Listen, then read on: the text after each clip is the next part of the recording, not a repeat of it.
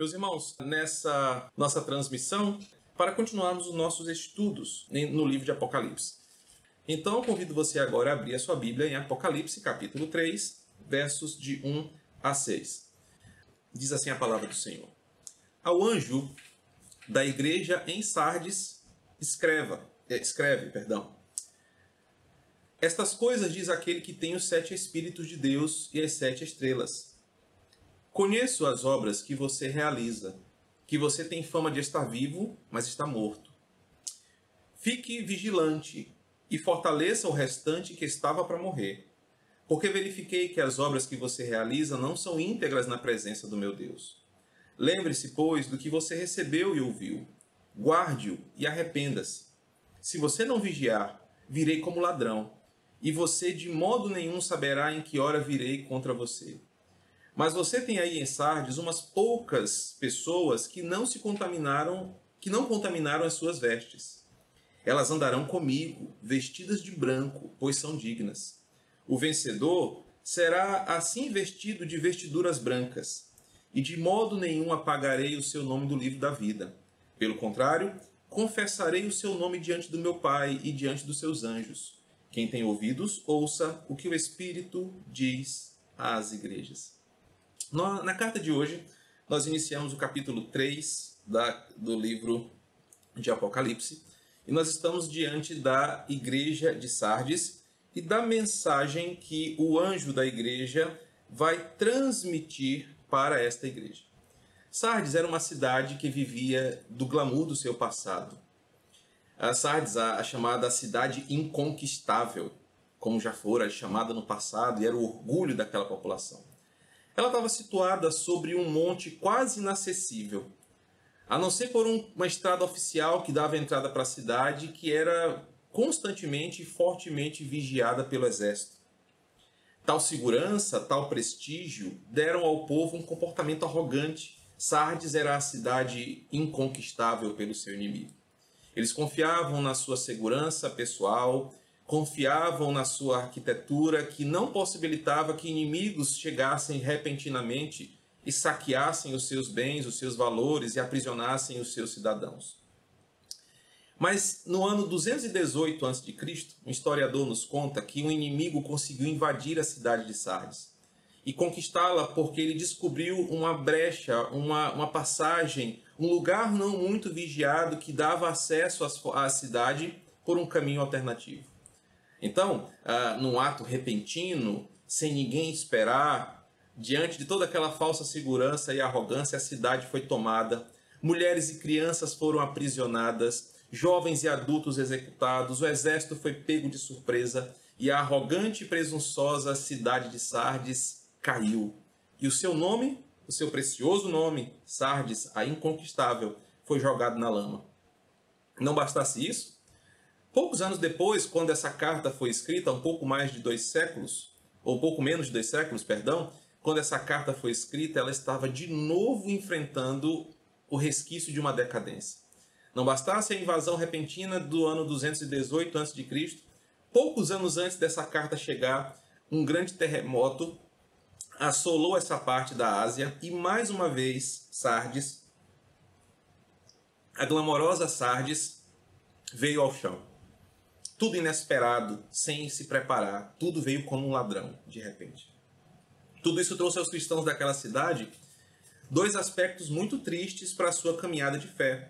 O evangelho já havia se estabelecido em Sardes, mas toda essa experiência negativa de uma invasão repentina, de uma vergonha exposta de ter seu nome jogado na lama e agora catástrofes naturais que derrubaram Sardes novamente, uh, deixaram os cristãos daquela cidade uh, com os aspectos, dois aspectos muito tristes para a sua caminhada de fé. Os cristãos de Sardes se tornaram frios espiritualmente e em uma apatia ministerial. E esse é o tom desta carta. Cada carta nós temos aprendido aqui que ela escreve para uma igreja que vive uma situação específica. E por isso se aplica a cada cristão desde a época da, da ressurreição de Cristo até o dia final. Essa carta fala sobre crentes que vivem frieza espiritual e apatia em seus ministérios. Por isso é que a carta começa apresentando o poder daquele que, que fala com a igreja. O versículo 1 diz: Ao anjo da igreja em Sardes escreva: Estas coisas diz aquele que tem os sete Espíritos de Deus e as sete estrelas. Observe que quem fala tem os sete Espíritos de Deus e as sete estrelas. Mas o que, que isso significa? A situação em Sardes era semelhante à de Pérgamo e de Tiatira, que nós já estudamos. Por causa das pressões, das perdas, do nome da cidade ter sido envergonhado mundialmente, de tudo que tinha acontecido no seu passado, alguns cristãos estavam agora negligenciando a sua fé em virtude das suas próprias coisas, das coisas mundanas. Aqui, em Sardes, o desejo por reconquistar o glamour do passado, a prosperidade, o conforto que tiveram outra hora, fez com que muitos cristãos abandonassem as coisas de Cristo abandonassem a causa do Evangelho e vivessem por suas causas pessoais. Algo muito semelhante ao que aconteceu no livro de Ageu, no Antigo Testamento.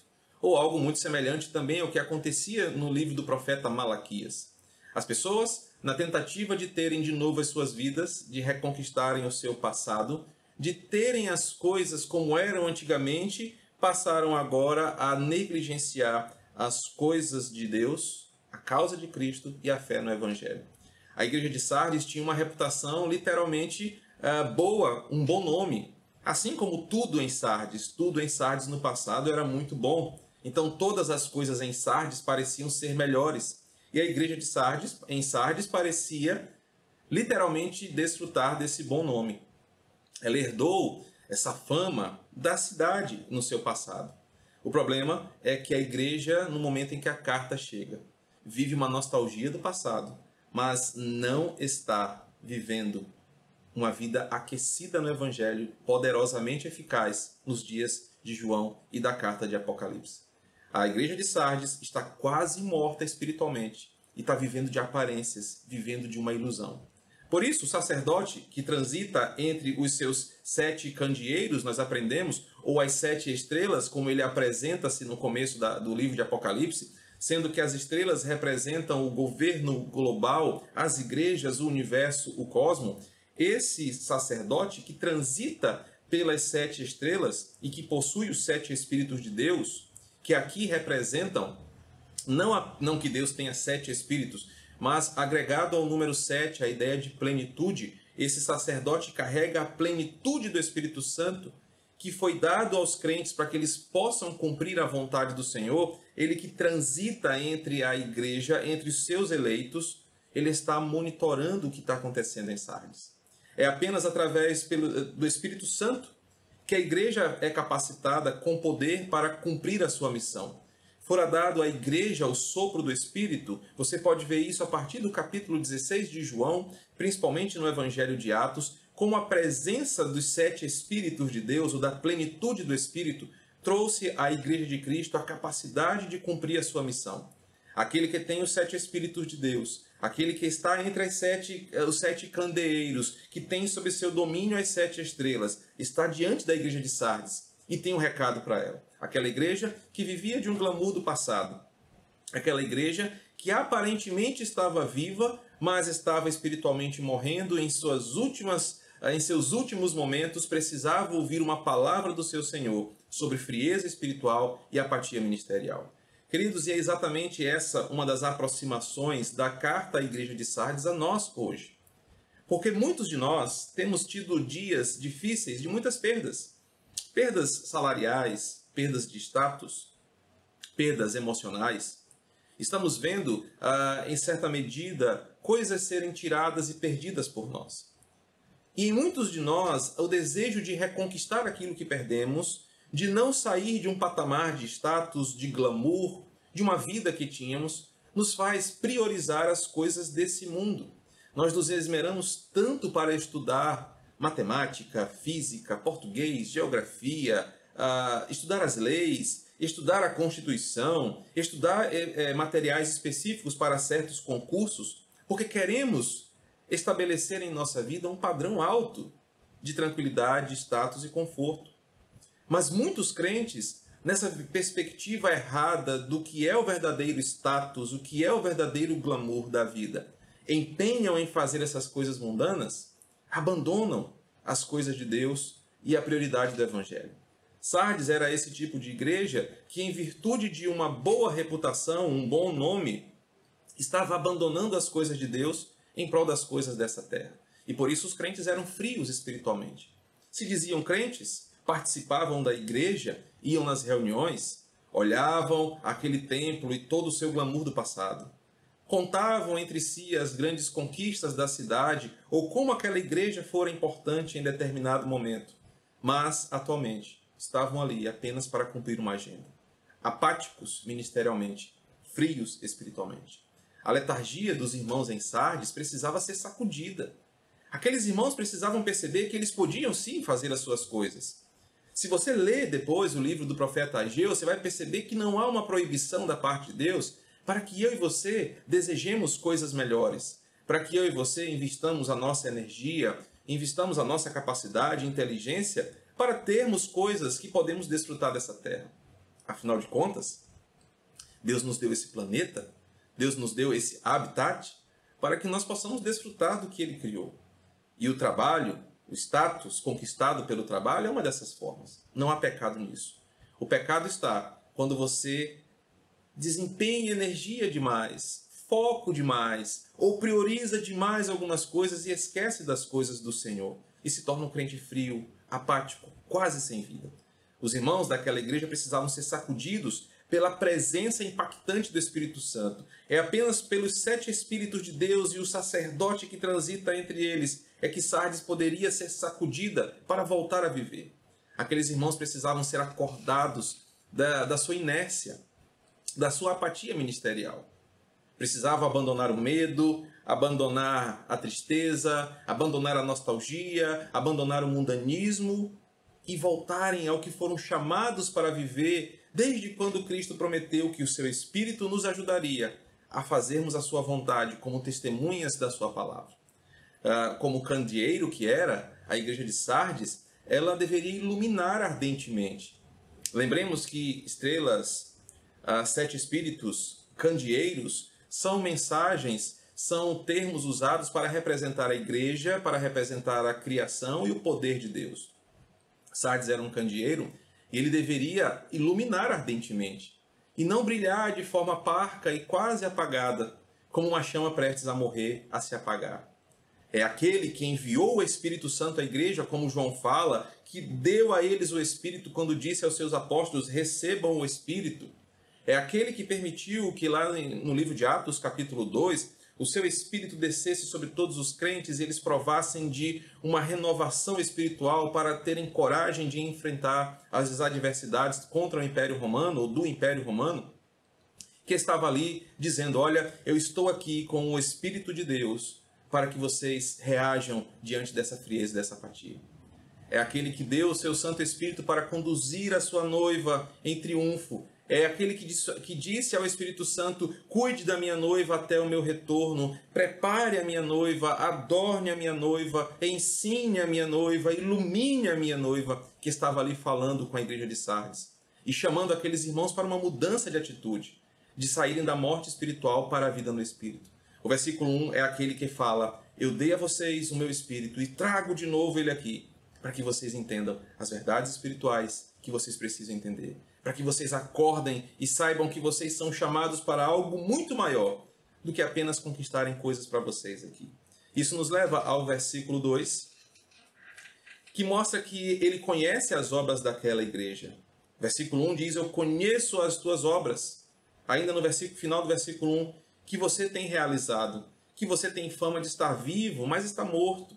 É nessa transição dele conhecer as obras daquela igreja, dele saber o que mais estava importando para aqueles irmãos naquele momento, o que eles mais desejavam, o que eles estavam realmente querendo, é conhecendo as suas obras, que agora a exortação àquela igreja vem. Meus irmãos, o versículo 1 nos ensina que Deus conhece o nosso coração de uma forma muito peculiar e que somente Ele pode. Ele conhece exatamente quais são as nossas prioridades e os nossos desejos. Ele conhece a forma como nós conduzimos a, sua, a nossa vida espiritual diante dos nossos desejos maiores. E às vezes nós usamos Deus como apenas um amuleto para que algumas coisas deem certo. Nós priorizamos uma carreira e pedimos que Jesus a abençoe. Nós queremos muito passar num concurso, então nós até oramos antes da prova. Ou nós fazemos promessas caso tudo dê certo. Nós às vezes usamos Deus como uma forma secundária para alcançar os nossos objetivos principais. E somos verdadeiros crentes como esses de Sardes, frios, apáticos, que não amam o Senhor sobre todas as coisas, que não priorizam as coisas do Senhor e que vivem uma apatia ministerial. Esse que conhece as nossas obras, sabe o nosso coração, sabe o que nós mais desejamos, tem uma palavra para nós, assim como ele tinha para Sardes, no versículo 2. Fique vigilante e fortaleça o restante que estava para morrer, porque verifiquei que as obras que você realiza não são íntegras na presença do meu Deus. O alerta aqui é para que aqueles irmãos continuassem vigilantes. Olha, vocês estão baixando a guarda, vocês estão afrouxando a, a vigilância, abandonando aquilo que é prioritário na vida de vocês e olhando para lugares onde não deveriam olhar. Vocês estão abandonando o que é essencial, o que se trata sobre a vida eterna, o que se trata da segurança que vocês têm não apenas nessa vida, mas na eternidade, e focando em coisas passageiras, focando em coisas que vão passar. Por isso, fiquem alertas, prestem atenção, se preocupem com a saúde espiritual de vocês, tanto quanto vocês estão se preocupando com outras áreas. Meus irmãos, e eu posso aqui fazer, tomar essa liberdade de fazer uma aplicação. Eu tenho certeza que assim como eu e todos vocês e toda a sua família estão muito atentos aos pequenos sinais de alteração na nossa saúde física. E nós temos é, feito, de fato, um grande investimento para manter a nossa imunidade e a nossa saúde lá em cima. Nós não queremos adoecer e a qualquer sinal de alerta de uma fragilidade na nossa saúde, nós já corremos para as precauções. O mundo todo está assim, nós estamos assim, certamente você está assim. Mas quando essas coisas sinalizam para a sua saúde espiritual? Quando essas coisas sinalizam para a sua vida com Deus, como é que está a sua relação com a sua saúde espiritual? Faz quanto tempo que você não percebe ou deixou de perceber que a sua imunidade espiritual já deu uma queda? Que você está vulnerável com uma baixa imunidade espiritual? Que você não está vigilante para certas áreas que outra hora você era mais vigilante ou que deveria ser mais atento? A exortação do versículo 2 ó, fique atento, fique vigilante, fortaleça o que estava para morrer. Literalmente, é, o que ele está dizendo aqui é: se preocupem com a saúde espiritual de vocês que ainda resta. Vocês estão tão distantes, preocupados em fazer as coisas dessa vida, preocupados em resolver questões uh, de como vocês eram no passado, de como vocês eram uh, numa vida antes de todas as catástrofes, invasões, perseguições e guerras mas vocês estão esquecidos de que existe um outro lado da existência. Fiquem atentos. Não deixem o que está quase morrendo se acabar. Percebam que vocês estão frágeis, estão com uma imunidade baixa espiritual e precisam investir força, empenho, dedicação a essas coisas. E aí, o versículo 2, ainda é, sendo citado por um grande comentarista bíblico, disse assim: Sardes havia contaminado as suas vestes. Sardes também estava no mundo, Deveria ter sido um brilhante candeeiro, mas falhou no cumprimento do seu dever. Sardes gozava agora de uma paz, mas a paz de um cemitério e não da paz de Deus. Eles estavam literalmente tão afastados da sua prioridade como um candeeiro, que parecia um cemitério. Diferente de outras cidades, eh, não havia perseguição socioeconômica ou religiosa contra os crentes. Eles não eram espancados, eles não eram privados de comprar ou vender, como em outros contextos aqui. Mas havia aqui um perigo muito mais profundo. E esse perigo nos alerta hoje também. Havia o perigo da apatia, do conformismo com a mentalidade mundana, com o distanciamento das coisas de Deus e uma, uma aproximação das coisas do mundo. Havia aqui em Sardes uma, uma predileção por fazer as nossas coisas e deixar as coisas de Deus do, de lado. Era pior do que uma perseguição, porque essa forma de frieza não tem uma justificativa externa, mas apenas interna de um coração que deixou de amar ao Senhor. Eles deveriam mudar. Eles deveriam olhar para o pouco de força que ainda tinham. O versículo 2 fala: Olha, é, fortaleça o restante que estava para morrer. Na ideia de dizer o seguinte: olha, uh, olhem para esse tantinho de força que vocês ainda têm, da minha presença entre vocês, que chama vocês para o arrependimento atentem para a exortação do Evangelho, não deixem morrer a fagulha que está quase apagando. Saiam dessa letargia espiritual. Voltem a ser uma igreja viva, operante, uma igreja atuante no cenário que vocês estão vivendo. É esse é, o comportamento que reprova a igreja de Sardes diante do santo sacerdote. É esse comportamento apático, esse comportamento letárgico, esse comportamento nominal, de uma frieza de coração, que se, se importa muito mais com o status que eu tenho diante dos homens do que o status que eu tenho diante do Senhor, que está sendo reprovado aqui. Ela está fria espiritualmente e não se preocupa mais com isso. Ela abandonou o seu primeiro amor no sentido de agora não se importar mais com as coisas de Deus, com a prioridade da sua mensagem, da sua vida de santidade, e não se importa mais com isso. Ela não parece querer mudança e não busca pelo poder do Espírito Santo atitudes para mudar. Embora no versículo 1, quem está falando com a igreja, tem os sete espíritos prontos para, pronto para ser distribuído entre os crentes. Sardes não quer mudança e por isso ela sofre uma exortação. Que possíveis obras então eram essas que reprovavam a igreja de Sardes, que levaram a essa exortação tão severa? Fiquem espertos, não deixem morrer, prestem atenção na vida de vocês. Eu defini como alguns temas, alguns termos aqui que podem ser úteis para nós. Sardes sofria de uma religiosidade nominal. Sardes sofria de uma apatia ministerial, falta de compromisso e amor com a obra de Cristo pouco engajamento espiritual com a missão da igreja, frieza de fé e frieza de coração. Percebam que esses problemas, essas obras que eram então reprovadas por Cristo nessa carta, não são obras só do passado. Não são obras só da igreja de Sardes. São obras que perpetuam, infelizmente, ao longo da era da igreja. Religiosidade nominal, apatia ministerial, falta de compromisso e amor com a obra de Cristo, pouco engajamento espiritual com a missão, frieza de fé e de coração. São males que nós sofremos e por isso a carta de Sardes chega até nós hoje com muita força, com muita uh, atualidade, porque nós poderemos, podemos estar vivendo igual a igreja de Sardes. Vivendo uma vida nominal diante do Senhor. Tá, tá certo que agora uh, Deus tem usado esse momento no mundo para avivar alguns corações Muitas pessoas têm procurado Cristo, muitas pessoas têm procurado a igreja, muitas pessoas têm se reconciliado e têm sido alcançadas pela palavra da graça. Mas muitos outros crentes, ao longo de sua vida ministerial, de sua vida com Deus, se tornaram religiosos nominais, se tornaram pessoas indiferentes à presença de Deus, se tornaram pessoas apáticas, letárgicas diante da graça maravilhosa do Evangelho. Pessoas que não têm o mínimo de engajamento em suas igrejas locais, Pessoas que literalmente cumprem tabela, cumprem uma agenda, vão para suas igrejas, participam das programações, mas como espectadores, como ouvintes e não como praticantes. Pessoas que são mortas achando que estão vivas.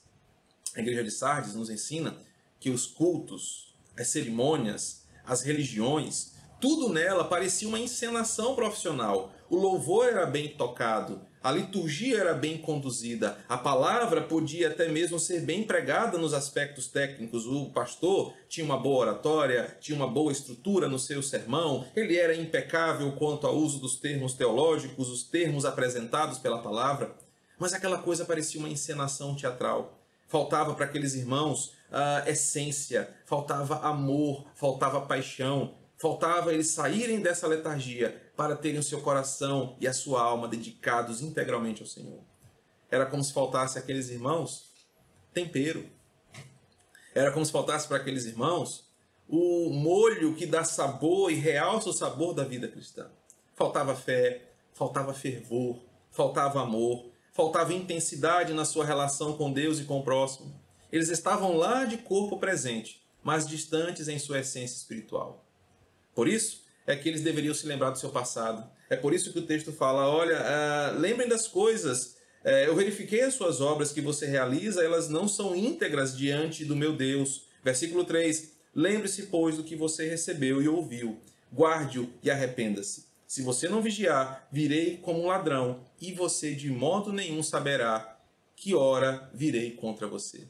É por causa disso que aqueles irmãos deveriam lembrar do passado, de quando amavam a Deus de coração, de quando ah, eram dedicados à obra e deveriam voltar ao primeiro amor. O alerta do versículo é bem direto, do versículo 3. Lembra-te das coisas do teu passado.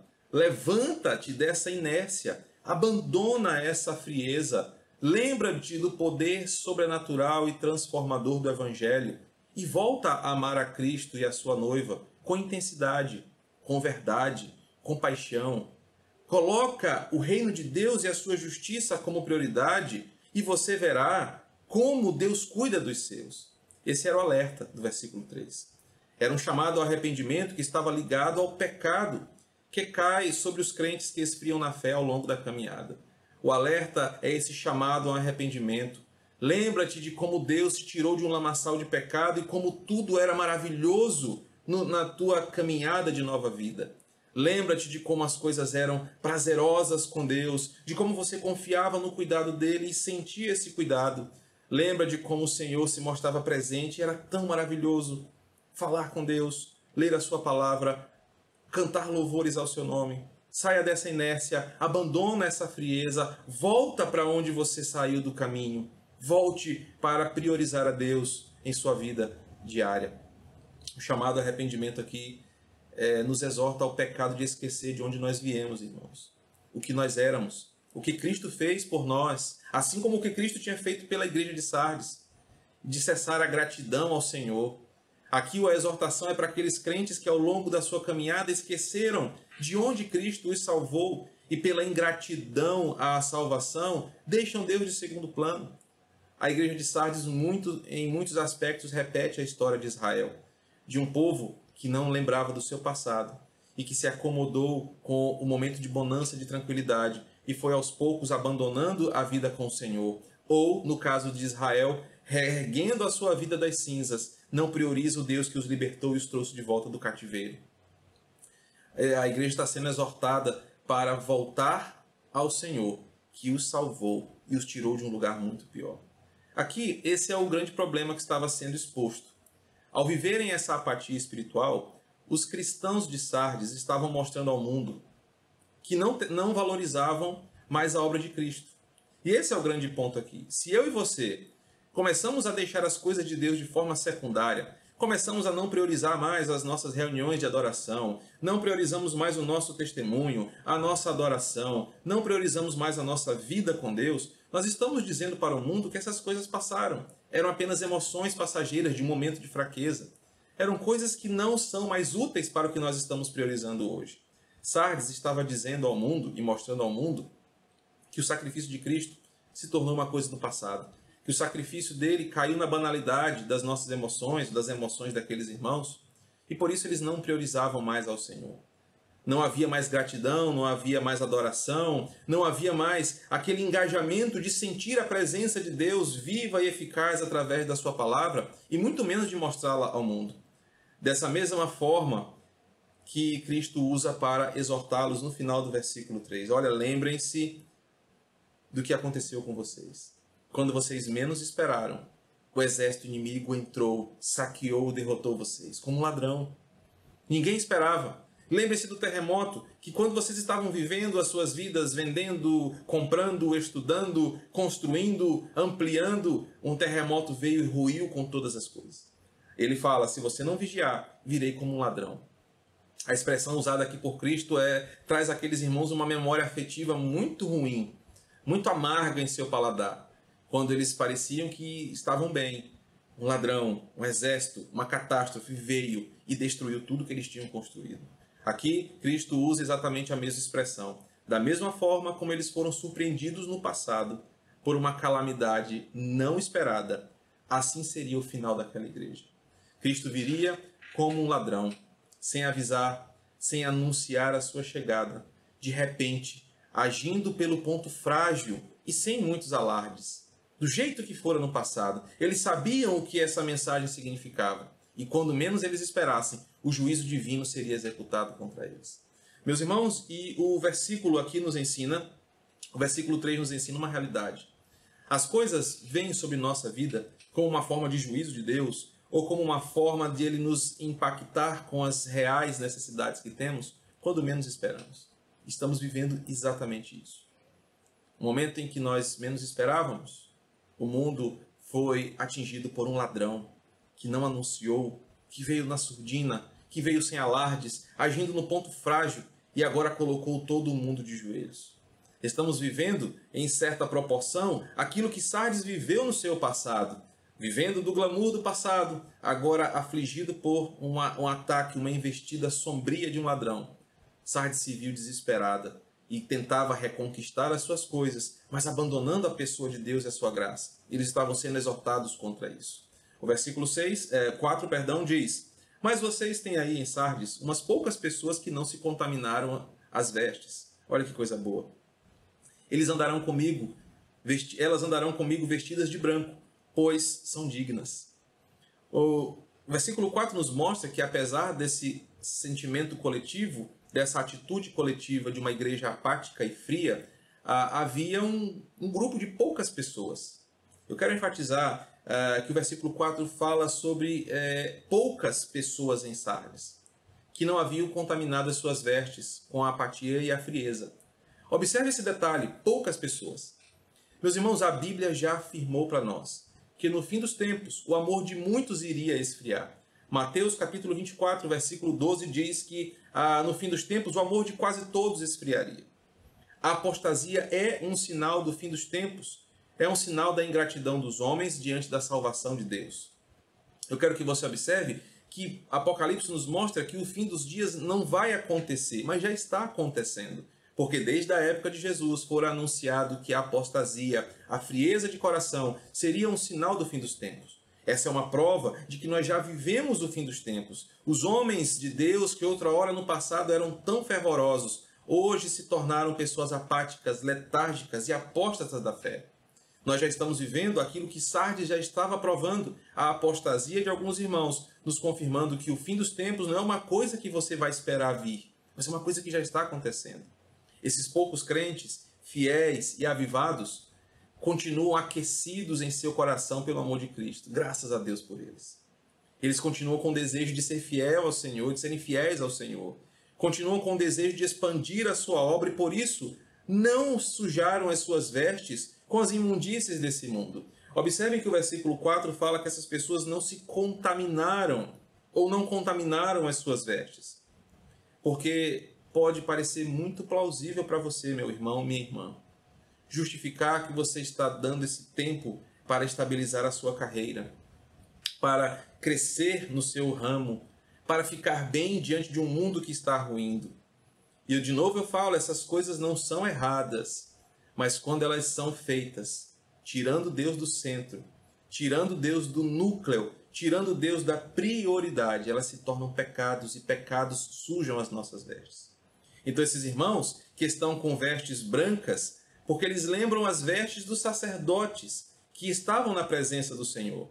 Esses santos, aqui do versículo 4, são fiéis porque mantiveram a chama do candeeiro acesa. É por causa deles que Sardes ainda não havia morrido. É por causa deles que ainda a fraca luz de Sardes brilhava, quando deveria ser uma ardente chama que iluminava as trevas uh, no mundo onde é muito fácil abandonar ao Senhor em detrimento de outras coisas, às vezes por causa de um relacionamento, às vezes por causa de uh, tantas outras escolhas, esses santos aqui não tiraram Deus do centro de suas vidas.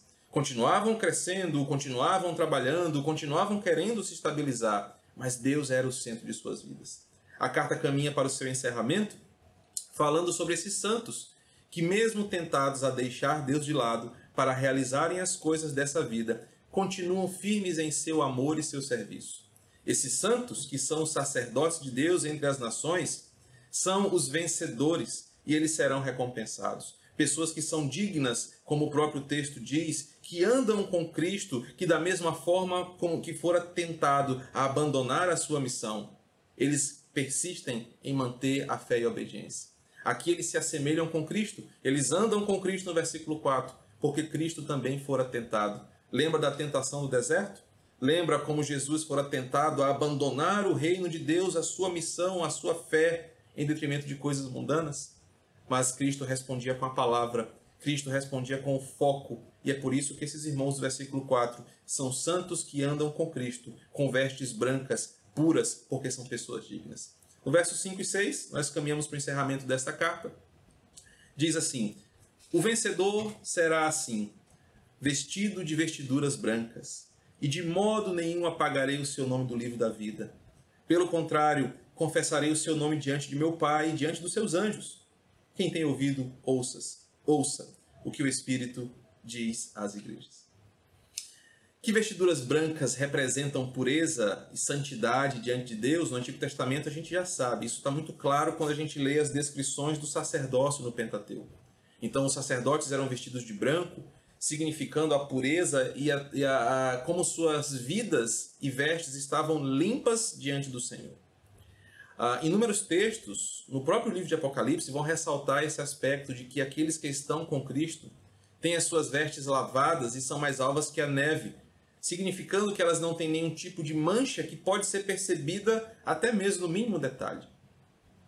Quando nós estamos de branco, nós morremos até de medo de comer ah, qualquer coisa que possa cair a pequena gotinha de molho que possa sujar a nossa roupa. É, você tem que ter esse cuidado porque o branco realça qualquer tipo de uh, mancha, nódoa, sujeira na sua vestimenta. Os santos aqui serão vestidos de branco eternamente porque eles estarão na presença do Senhor em pureza e santidade e não haverá máculas sobre eles. Os seus nomes estarão escritos no livro da vida e jamais sairão de lá. Eles serão mencionados nominalmente por Cristo na presença de Deus Pai e dos seres celestiais. É a recompensa tríplice aqui desses irmãos. E eu quero detalhar um pouco cada uma delas, porque é importante ressaltar que essas vestiduras brancas são reflexo daquilo que Cristo já fez por nós. Ele nos tirou do lamaçal do pecado, lavou as nossas vestes, ele nos renovou despojando de nós o velho homem, nos colocando uma vestidura à sua imagem, nós agora estamos refletindo quem Cristo é, pelo que ele fez por nós na sua obra de salvação. Por isso, que estar vestidos de vestiduras brancas significa nós andamos no caminho que Cristo andou. E nós andaremos com ele no mesmo caminho agora eternamente. A, a vestidura branca aqui do versículo 5 é a ideia de que nós finalmente andaremos livres de todas as tentações e pecados, não sucumbiremos a essas, esses ataques infernais de tirar Deus do centro da nossa vida. Ele será tudo em nós. Nós seremos santos como Ele é santo. Nós estaremos dignos diante dele, porque nenhuma condenação mais haverá sobre nós. O livro da vida aqui é mencionado como uma segunda bênção. Os seus nomes jamais sairão do livro da vida. Ah, é mencionado pela primeira vez aqui. Nós vamos falar dele mais lá na frente. Ele vai aparecer outras cinco vezes em Apocalipse. Em outros contextos, o livro da vida já apresenta-se. Por exemplo, em Daniel capítulo 7 e Daniel capítulo 12. E é um livro que é mencionado como sendo um registro dos salvos por quem Cristo nominalmente morreu, mesmo antes da fundação do mundo. O livro da vida parece ser um livro onde está registrado nome a nome todos aqueles por quem Cristo morreu. Isso nos leva a algumas certezas. Primeiro, só os inscritos nesse livro serão salvos. Todos os inscritos nesse livro serão salvos. E quem não estiver escrito nesse livro não será salvo. A pergunta que levantamos é: quem escreveu esse livro? E a resposta é muito simples. O autor da vida, não apenas dessa vida natural, mas da vida espiritual, foi aquele que, com a sua própria mão e caneta, escreveu os nomes de todos os que serão salvos. Ele escreveu o nome de cada um dos seus eleitos do começo ao fim, e todos eles serão salvos conforme o seu decreto. Todos os que estão escritos serão salvos. Só serão salvos os que estão escritos, e os que não estão escritos não serão salvos. E a expressão aqui, de modo nenhum apagarei, reforça um dos conceitos essenciais da fé cristã. Jesus jamais vai apagar o nosso nome do livro da vida porque aos crentes é dada a segurança da sua palavra. Foi ele quem escreveu, foi ele quem nos salvou. Incrédulos e ímpios que não estão inscritos nesse livro não podem entrar, mas aqueles a quem Cristo salvou também não vão se perder.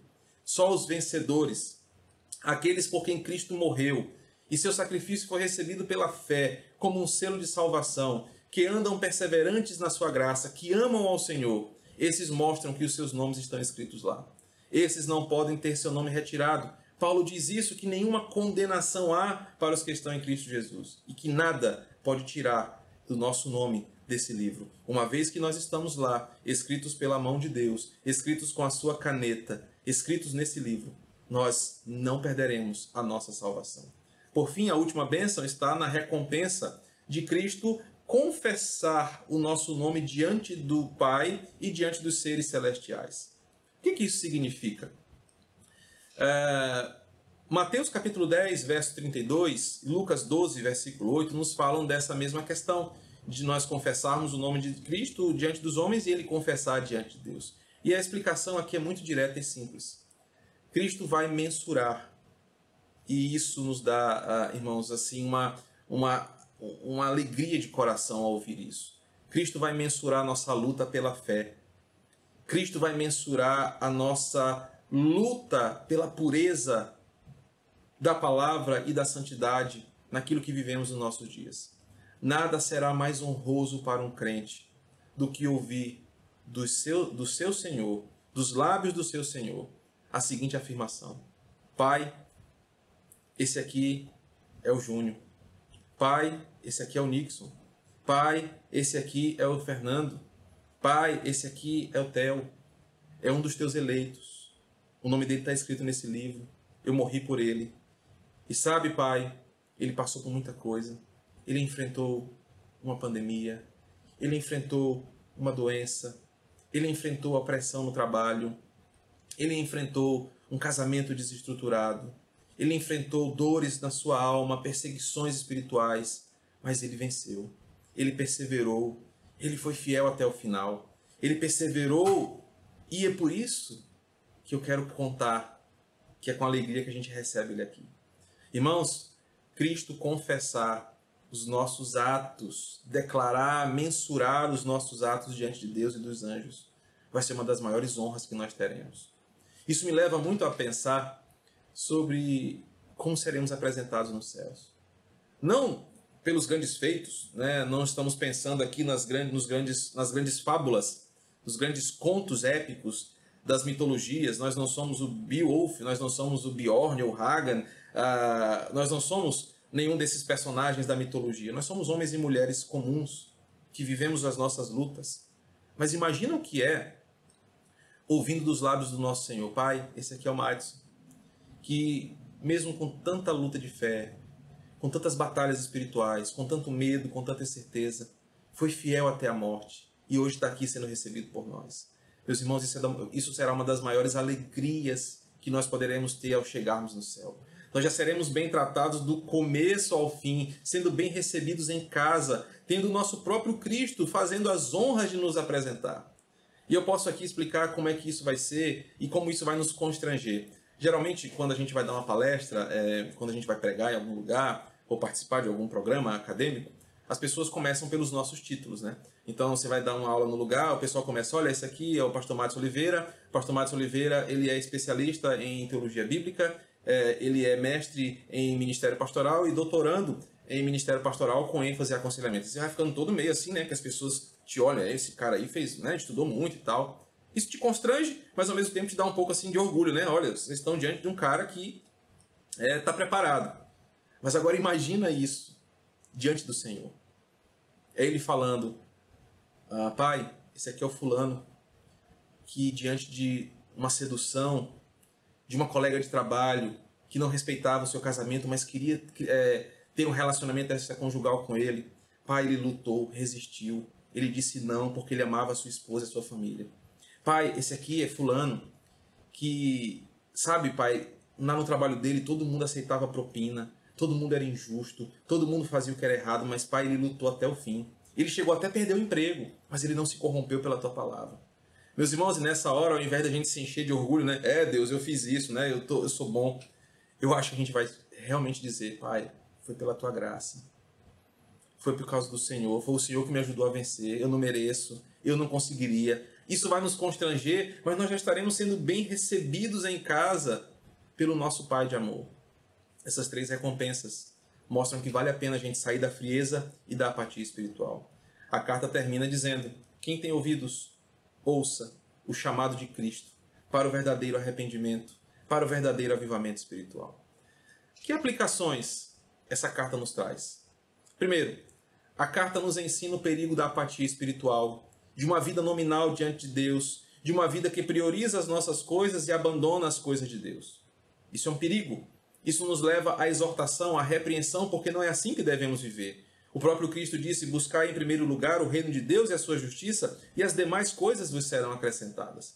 Quando invertemos essa ordem, nós sofremos muitas coisas ruins.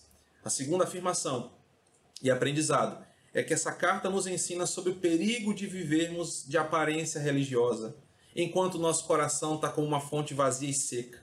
A carta nos alerta sobre essa religiosidade nominal que nada acrescenta a nós, apenas nos traz condenação e exortação. A carta nos chama para sair desse lugar, esse lugar de frieza e apatia, para desfrutar de novo em deleite dos meios essenciais de graça que o Senhor dá a todos nós a oração, a leitura da palavra, o arrependimento, a confissão, o louvor e a adoração são coisas que devem ser prioridades na nossa vida. A carta nos ensina o perigo de vivermos essa aparência religiosa e nos chama para uma vida de verdade. O terceiro aprendizado, a carta nos ensina sobre a urgência de buscar avivamento pessoal e espiritual, retomar o amor pela pessoa e obra de Cristo em nosso coração. A carta nos diz o seguinte: acorde, levanta-te desta inércia. Versículo 2 e 3 nos dizem isso. Saia desse lugar que você está e volte para uma vida aquecida pelo Evangelho. Ela nos ensina sobre a urgência. Irmãos, quando menos esperarmos, a história vai se cumprir. Quando menos esperarmos, Cristo vem como um ladrão. Não para nos roubar, não para nos trazer algum, algum prejuízo, mas ele vem da mesma forma, quando a gente menos espera. Quando a gente menos esperar, irmãos. Paulo diz que vai ressoar a trombeta. Ninguém vai estar pronto, ninguém vai estar preparado. Mas enquanto esse dia não acontece, nós devemos nos preparar. Nós devemos estar aquecidos em nosso coração pela pessoa, pela obra de Cristo, usando e abusando do Santo Espírito de Deus, aqui refletido como os sete Espíritos que nos ensinam e nos capacitam a obra de Jesus. E por fim, a carta nos apresenta a beleza da perseverança e a recompensa que aguarda os que se mantêm vivos, aqueles que se mantêm aquecidos diante do amor de Deus. É uma carta que nos apresenta belíssimas recompensas, vestiduras brancas, caminhando próximo de Cristo, nomes que jamais serão apagados do livro da vida, e por fim, ser mensurado por Cristo para o próprio Pai e todos os seres celestiais. Uma carta que nos desafia a voltarmos a priorizar a Deus, além e acima de todas as coisas. Eu convido você a orar e agradecermos a Deus por esse momento de estudo. Senhor, obrigado por esse momento que aprendemos com a igreja de Sardes. A carta que o Senhor dirigiu a ela é uma carta que nos ensina e nos desafia. Nos tira de um lugar de apatia e frieza e nos chama para uma vida avivada com o Senhor. Avivada no sentido de ser prática, operante, poderosa e atuante onde estamos. Uma vida onde o Senhor e o teu reino são a prioridade. Uma vida onde o Senhor, a tua justiça e glória são as coisas que mais desejamos, que mais queremos acima de qualquer outra coisa. Que o Senhor nos ensine com o aprendizado desta manhã a sermos uma igreja genuína, verdadeira, poderosa, gloriosa, apesar das circunstâncias Apesar de tudo que está acontecendo, nós não queremos viver de um glamour do passado ou de coisas que já aconteceram, mas queremos viver o hoje, contigo, de forma íntima, poderosa e atuante. Queremos ser como aqueles que foram chamados para levar a tua palavra até o fim e de forma viva e eficaz. Obrigado pelo aprendizado desta manhã. Que bênção foi caminhar nesta carta e continuar aprendendo sobre o Senhor, aquele que tem os sete Espíritos de Deus e as sete estrelas aquele que é o santo, poderoso juiz, glorioso que conhece as nossas obras. Continua assim, Senhor, nos alertando, nos ensinando pelo poder da tua palavra. Em Cristo nós oramos.